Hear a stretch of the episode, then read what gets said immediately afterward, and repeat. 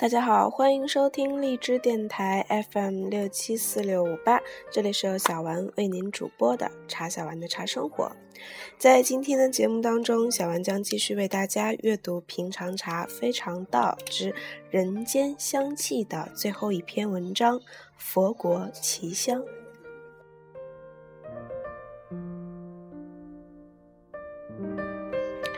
平常茶非常道，作者林清玄，播者茶小丸。佛国奇香，在重庆的茶行第一次看到珠峰圣茶。以前听西藏的喇嘛提过，西藏也产茶，当时觉得不可思议。在那样北方寒冷干燥的地方，怎么可能生产南方之佳木的茶呢？既然看见了，不可错过，就央求茶行的老板泡一杯来喝喝看。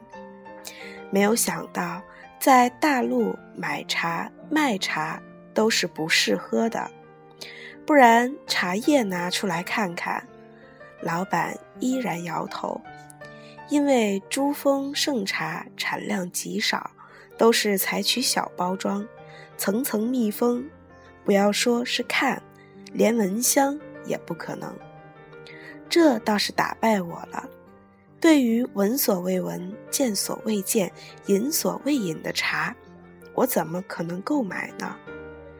平时我买茶有个怪癖，即是不买包装好看的茶。买的全是散装茶，这样即使我无法试喝，也能依照鼻眼的判断找到好茶。眼前密密的包装是珠峰盛茶二两装，人民币八百四十元，算是我看过的大陆茶最昂贵的，每斤茶四千八百元人民币。算是天价了，在不见不闻的情况下，如何买得下手？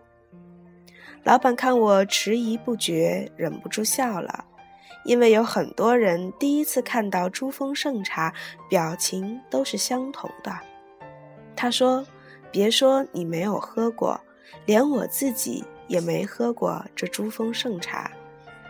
先不管它好不好喝。”想想它是来自西藏的，稀有的，也就值得了。林先生，我不骗你，你不买二两回去，回台北后一定会后悔的。我这次在大陆西北、西南巡回演讲，报纸天天头条，几乎到每家茶行，大家都认得我是在大学里讲茶文化的老师。所以，什么好茶、奇特的茶都拼命向我推销。我听了老板的话，依然犹豫不定。老板从抽屉里拿出一册中英文介绍的珠峰盛茶简介送我，说：“你回宾馆读读，明天再决定吧。”我从茶行里带回七种茶：君山银针。云南银玉环、云南银玉针、洞庭碧螺春、四川竹叶青、闽南荔枝茶、野生苦丁茶，独缺珠峰盛茶。但有着一本极精美的简介，这本简介可以说是大陆茶的豪华版，全册铜版纸，彩色金印。封面是布达拉宫上面有一尊释迦牟尼佛。喝不起珠峰圣茶，读读那茶的历史也是好的。我心里想着，珠峰圣茶的历史非常悠久，传说是唐朝贞观十五年，文成公主嫁给松赞干布时带了白匹随行，其中就有茶师，当然还带了茶种。那些茶种就种在喜马拉雅山东部珠峰下的义贡湖畔。义贡湖畔的大峡谷处于北纬三十度，这是专门出产名茶的神秘纬度。杭州的龙井洞庭的碧螺春，庐山的云雾，太平的猴魁，屯溪的毛峰，琼峡的绿茶，祁门的红茶，正好都是北纬三十度。加上易贡湖畔依傍着珠穆朗玛峰，紧邻雅鲁藏布江。虽然地处海拔两千两百五十公尺的高寒地带，却有着“藏区江南”的美称。印度洋的暖湿气流溯鸭绿藏布江河谷而上，终年云雾缭绕。由于这些特殊的环境，才孕育出了珠峰圣茶。茶种虽然在这么巧妙的地方。千余年来，珠峰圣茶也一直是朝圣的贡品，却由于西藏本非茶区，加上珠峰茶的产量极少，又重在人迹罕至的神秘雪域，珠峰圣茶不仅名不见经传，而且可以说自古以来鲜为人知。以上是珠峰圣茶的介绍。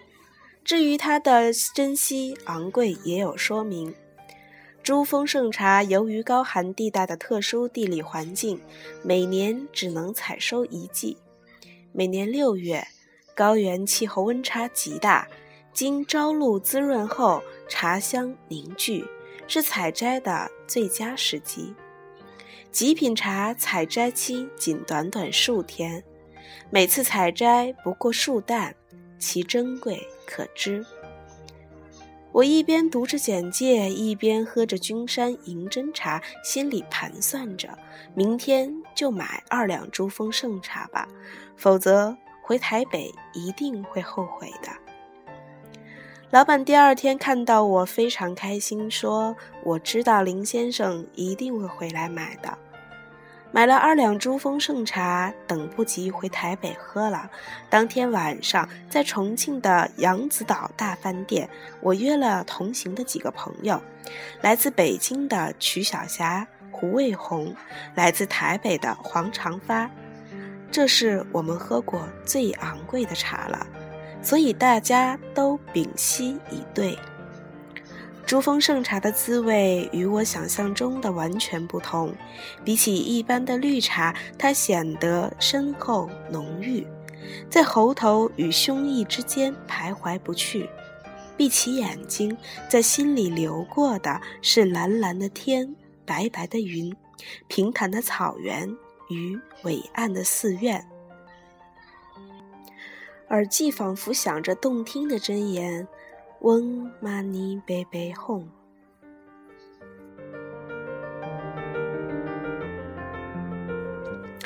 一饮可得六字真言，杯中尽注佛国奇香。朋友说，珠峰圣茶喝起来不像江南的茶那么清香，而是浓烈。就好像人站在雪山的高原上，由于空气稀薄，拼命的要吸入氧气，呼吸显得更深邃一样。我说，我们不能用江南的茶香标准来品评西藏的茶，就如同我们不能用中原文化的尺度来衡量西藏文化的高下。只有我们回到一千三百五十年前。一个茶师怀中带着茶种，站在珠穆朗玛峰的义贡湖畔，庄严地埋下来自茶的、来自江南的、来自深远的梦的种子。那是在化不可能为可能，在不可为中创造可为。果然，茶长出来了，汉藏文化有了更多的融合，而所用的西藏人。都成为茶的子民。茶是最温柔的征服，茶也是最慈悲的摄受呀。那站在义贡湖畔撒下茶种的人，最后有没有返回中原呢？那一个在寒风中采撷第一片珠峰茶叶的人，又是怀着怎样的心情呢？甚至作为一粒茶的种子，越千山而过万水，在漫漫征程中，霏霏风雨里，皑皑白雪上，努力地开出江南故乡的一点绿意，且尽一杯茶。因此，珠峰盛茶无法用一般的茶叶作为品评的标准，它在茶里是自成一格的。白马秋风塞上，杏花春雨江南。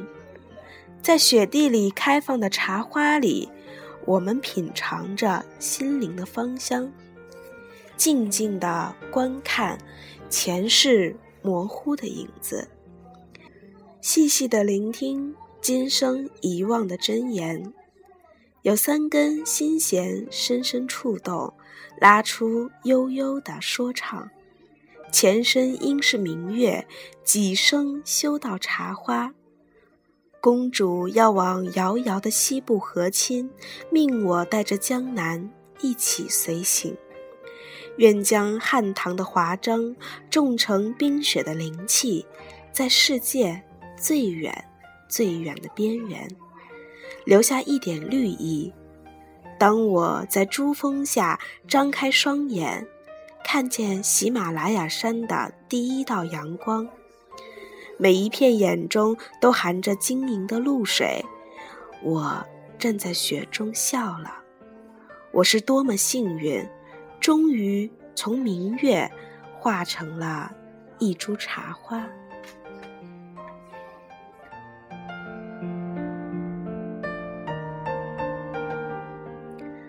喝过珠峰圣茶，我躺在重庆的旅店中，思念着当时被带回西藏的茶的种子。夜不成眠，坐起来，在黄昏的灯下，写了这首诗。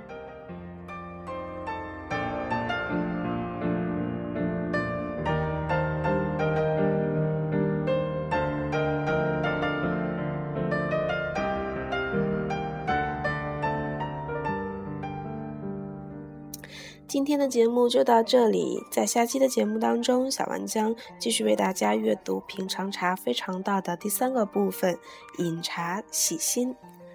每天的生活也像一杯茶一样，大部分的人的茶叶和茶具都是很相近的。然而，善泡者泡出更清香的滋味，而善饮者饮到更细腻的消息。人生更需要准备不是昂贵的茶。而是喝茶的愉悦心情。这期的节目就到这里，敬请期待下集。